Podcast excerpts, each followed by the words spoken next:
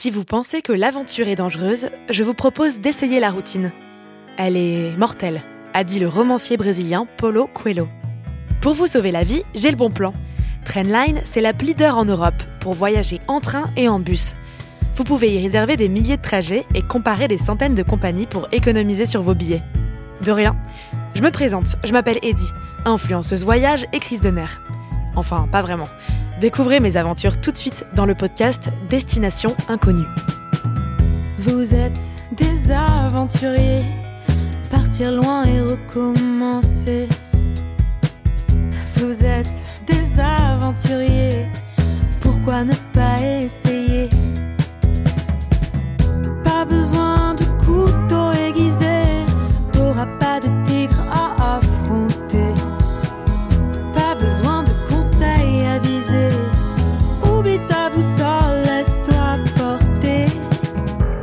Citation du jour. Les voyages, ça sert surtout à embêter les autres une fois qu'on est revenu. Sacha Guitry, dramaturge, acteur et réalisateur français. Mais le problème, c'est que j'ai à peine pris des photos et que j'ai rien publié sur Instagram. Épisode 8, Voyageuse dans l'âme ou comment continuer le voyage dans sa vie de tous les jours.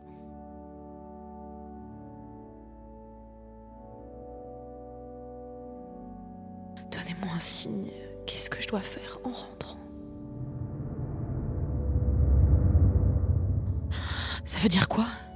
Ah, Ça devient super flippant. Y a personne ici. Y a quelqu'un?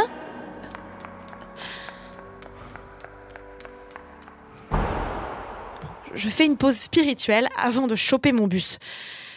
Direction de nouveau Lyon et ensuite le train pour Paris. Retour à la vie normale.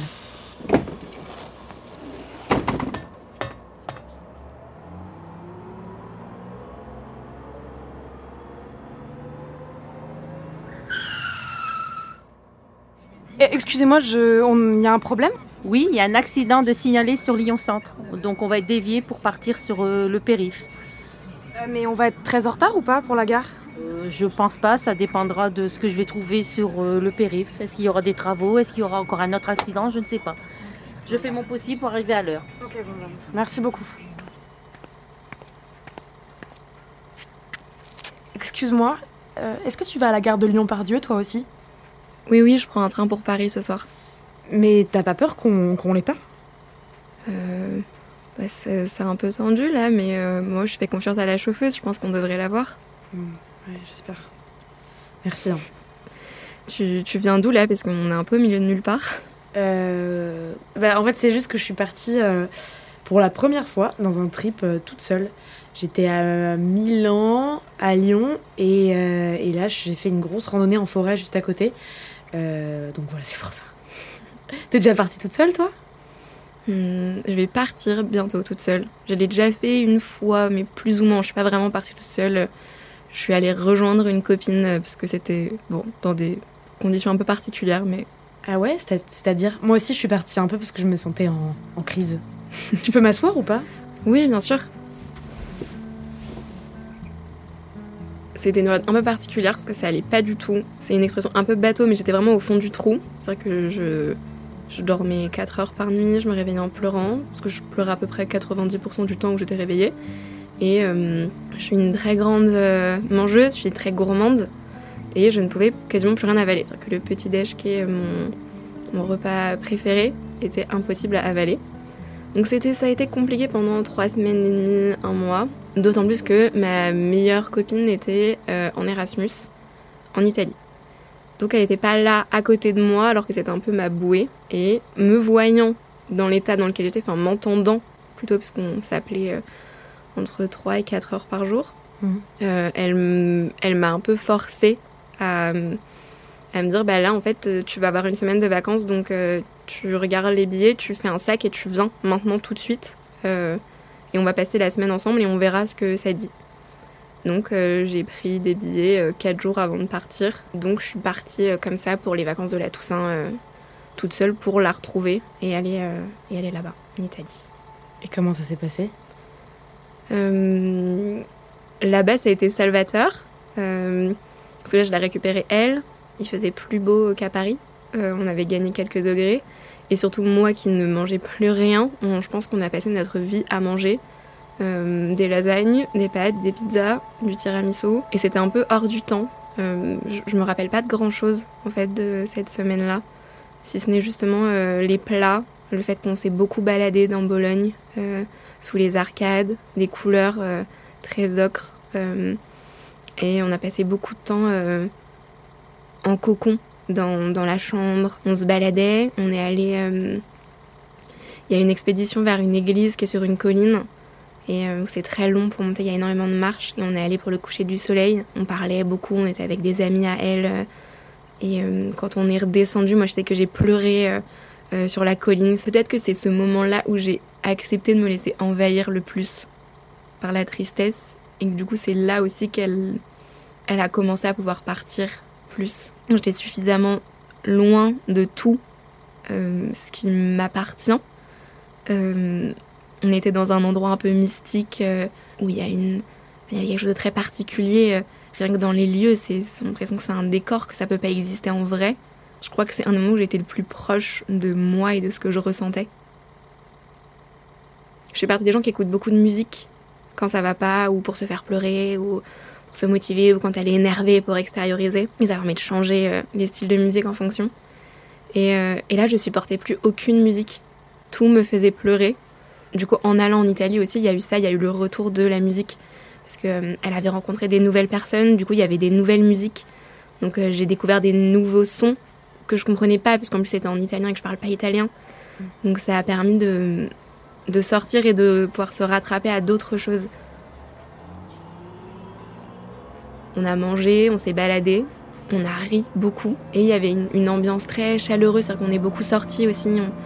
À Bologne, il y a beaucoup de places où les jeunes se retrouvent sur les places euh, à boire des coups, euh, à parler et ça parle dans toutes les langues parce que c'est vraiment une ville qui vit par les étudiants en Erasmus. Donc ça avait quelque chose de, très réconfortant. Euh, tous ces liens et tous ces gens qui étaient juste là pour profiter ensemble. Et on est beaucoup sortis, on est sortis danser aussi. Je pense que c'est une des soirées où j'ai le plus dansé euh, et on a tous dormi deux heures, euh, tous dans le même appart et on, s'est levé, on est allé manger des pizzas. euh, donc c'est plus cette déconnexion totale, c'était vraiment de sortir de Paris et de ce quotidien-là pour, pour faire autre chose. Je me suis vachement laissée porter. Je prenais aucune décision et j'ai quasiment pas pleuré pendant une semaine, alors que avant et après c'était plus compliqué. Moi, ce que je trouve agréable dans le fait de voyager quand on est triste aussi, c'est que c'est de se dire euh, mon problème, bah bon, il est, toujours là, mais en fait, d'un coup, il devient beaucoup plus rikiki à l'échelle du monde. En fait, il y a plein d'autres endroits à découvrir, il y a plein d'autres gens aussi à rencontrer. Oui, c'est ça, ça montrait que la vie s'arrêtait pas. Qu'il y avait, il y avait du monde partout, qu'il y avait des gens heureux, qu'il y avait plein de projets. Et on rencontre des gens qu'on connaît pas et qui nous connaissent pas, donc il n'y a pas de. Il y a quelque chose de vachement.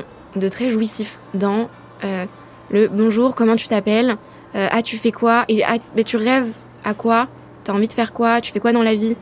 Et hum, c'est des choses qu'on fait plus, je trouve, avec les amis, ceux qu'on connaît depuis longtemps ou même depuis quelques années, depuis quelques mois. Mais il y a quelque chose d'installé dans cette routine-là qui est pas, euh, pas toujours très dans le soin. euh, et qui du coup revient quand on rencontre des nouvelles personnes et qui est très apaisant parce que les gens aussi sont plus sensibles au départ à faire attention de ah, est-ce que la personne va bien? Ou là en l'occurrence comme je visitais une ville dans laquelle ils habitaient tous ils avaient aussi très envie de euh, de faire découvrir. Quand on voyage comme ça il y a quelque chose de très particulier à se rappeler que le il y a des gens qui vivent en même temps que nous ailleurs sur terre. Ça m'a toujours donné à la fois un peu le vertige et en même temps ça a quelque chose de très rassurant. Euh, parce que c'est très terre à terre comme quand on va pas bien je trouve que le fait de se dire que tous les matins euh, le jour va se lever et que tous les soirs la nuit va tomber c'est des choses très bêtes mais qui sont très rassurantes quand il n'y a plus rien qui est en place et qu'il n'y a plus rien qui va. Le fait de partir en Italie c'était euh, c'est pas n'importe quel pays c'est un pays qui est dans l'imaginaire qui est très chaleureux qui est très très familial très enveloppant ça a quelque chose de je sais pas ça avait quelque chose de beaucoup plus chaud euh, que, que, d'autres destinations. euh. il fait beau, euh, l'accent est chantant et, euh, et, et les rues sont, sont pavées, elles sont belles. ça fait un peu des décors de films. Moi, il y a un de mes films préférés. C'est un film avec Julia Roberts qui s'appelle Manche Prix M. Et elle part Elle remet toute sa vie en question et elle va faire trois étapes. Elle va partir d'abord en Italie pour retrouver l'appétit et après elle part en Inde et à Bali. Et j'ai eu un peu l'impression de vivre l'acte 1 de mon film préféré. Elle est en pleine remise en question de sa vie, ne lui convient pas. Donc elle se sépare de son conjoint. Elle va rester à New York à déprimer et à dépérir pendant euh, X semaines. Jusqu'au jour où elle va dans une librairie, elle tombe sur un guide anglais-italien. Euh, et euh, sur un coup de tête, elle décide de partir. Donc elle part en Italie et elle passe sa vie, dans le film on la voit, elle passe sa vie à se balader euh, à Rome, à Naples et à manger. Et il y a des scènes incroyables où on la voit euh, face à une assiette euh, de pâtes où elle enroule les pâtes autour de, la fourchette, elle met dans la bouche, elle regarde les Italiennes qui sont attablées en face d'elle qui font pareil et euh, il y a des plateaux de fromage et elle se fait beaucoup d'amis là-bas donc après il y a des grandes tablées de nourriture et elle termine son voyage en Italie par un dîner de Thanksgiving dans la famille d'un de ses amis qu'elle s'est fait, où ils préparent le dîner de Thanksgiving tous ensemble, ils finissent par manger la dinde, et il y a vraiment un moment de table qui est assez incroyable, et euh, c'est un peu la définition, enfin, c'est ma définition un peu de l'Italie, la table, et du réconfort aussi. Euh, parce qu'en général, ça ne... enfin, moi j'aime bien manger, donc ça fait du bien, et euh, quelque chose dans le fait de cuisiner aussi qui est de l'ordre de l'action, où on fait quelque chose de concret. Moi j'ai toujours trouvé que ça faisait du bien. Et euh, dans le fait de partager un moment avec des gens, parfois qu'on connaît, parfois qu'on connaît pas ou peu. Euh, je trouve que c'est très propice. On a beaucoup fait à manger à l'appartement aussi. euh, des, des grandes casseroles de pâtes. On, on passait nos, journées à cuisiner. Il y en avait, on se levait, on faisait les petits déjeuners. Puis en avait une de la coloc qui préparait le déjeuner. Euh, C'était à peine terminé. Il y en avait une, qui, une autre qui commençait à préparer le goûter. Euh, et rebelote sur le dîner. Donc il y a eu des journées aussi comme ça où ça n'a tourné que autour de. euh, on travaillait un peu, on regardait des films et il y avait toujours un truc qui se passait dans la cuisine. Le retour immédiat était très compliqué. J'avais l'impression que j'avais tout gâché. Je suis partie à Bologne, je suis rentrée, j'ai continué à pleurer un peu. Quand on, est triste de cette manière-là, on peut que penser à cette personne-là. Euh, puis bah, j'avais envie de lui raconter euh, les trucs. Euh, On avait arpenté tout Paris, donc en fait tout Paris me faisait penser à ça. Toutes les musiques deviennent insupportables, parce que quand on est triste, on a l'impression que tout parle de notre histoire d'amour ratée. Les films, pareil. Et je pense que le fait donc de partir, c'est ça, ça a permis de couper avec tout ça, de couper avec les gens qui le connaissaient aussi. Euh, d'être sûr de ne plus le voir, de ne pas le croiser non plus. Je me suis organisé des sessions de travail où j'allais beaucoup au cinéma. Euh, ça occupait beaucoup de place et ça me permettait peut-être de continuer le voyage. J'étais rentrée physiquement, mais euh, je crois que j'allais quatre ou cinq fois au cinéma par semaine.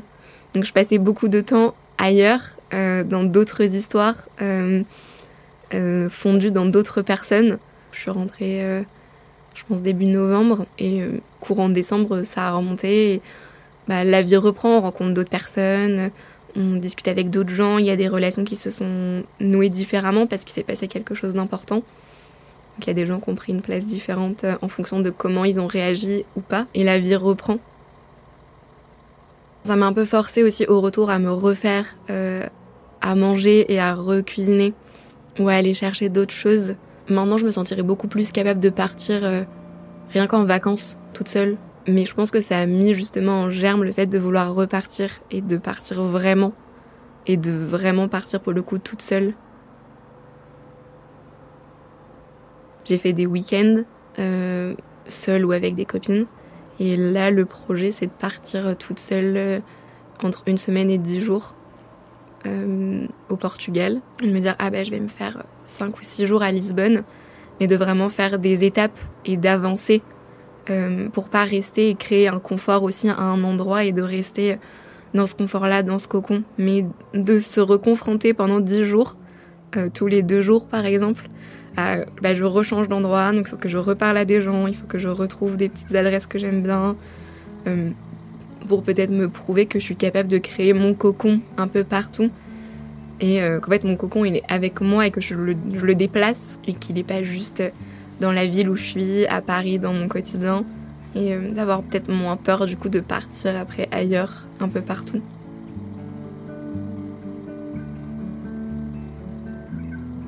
On chemine en avançant tout seul et euh, en même temps ça permet d'avancer dans sa vie. Il y a beaucoup de gens qui rentrent même d'une semaine de randonnée et qui ont euh, acté des choses. J'ai dit à une copine avec qui je pars beaucoup en week-end là que c'était mon obsession du moment. J'avais été acheter le guide et j'avais décidé que je partais.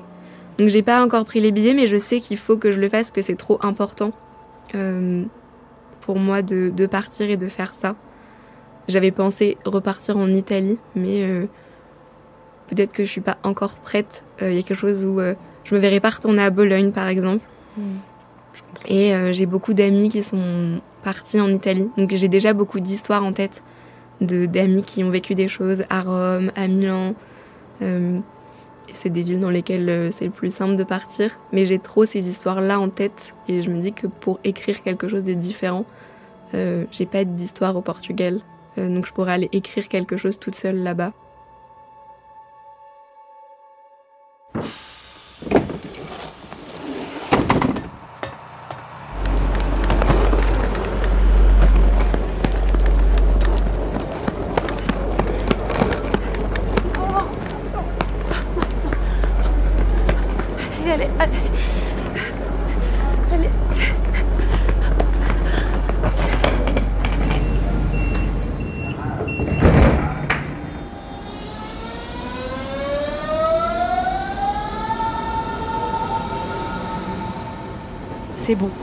Voilà embarquée pour Paris.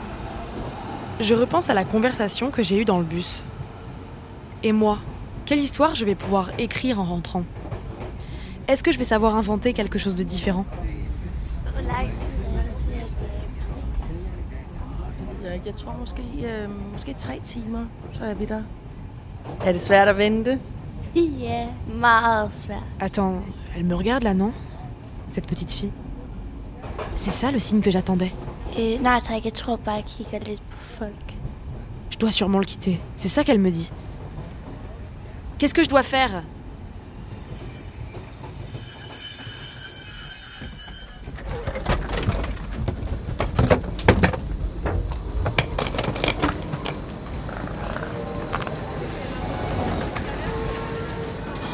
Oh non, il est là. Je le vois au bout du quai.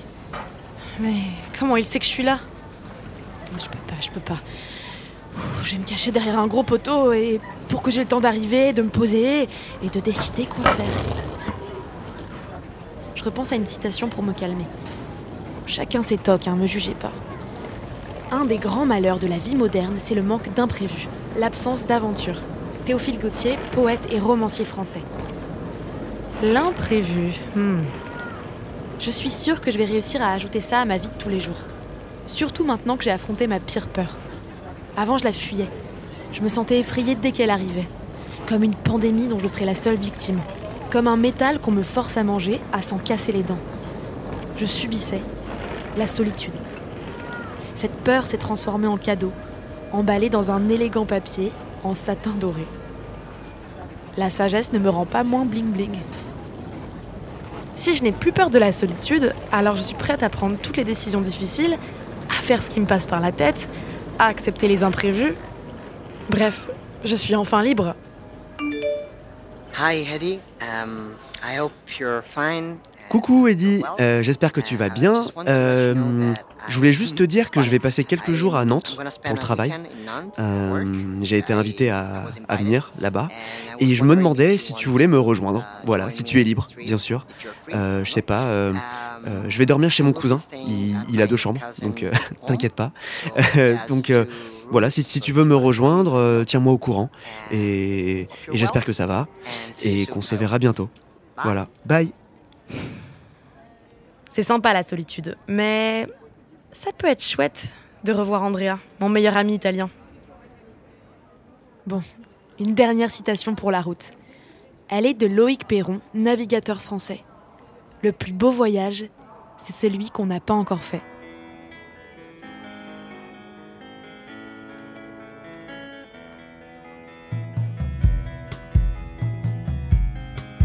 Je suis Eddie Blanchard et Destination Inconnue est un podcast Trendline produit par Louis Créative.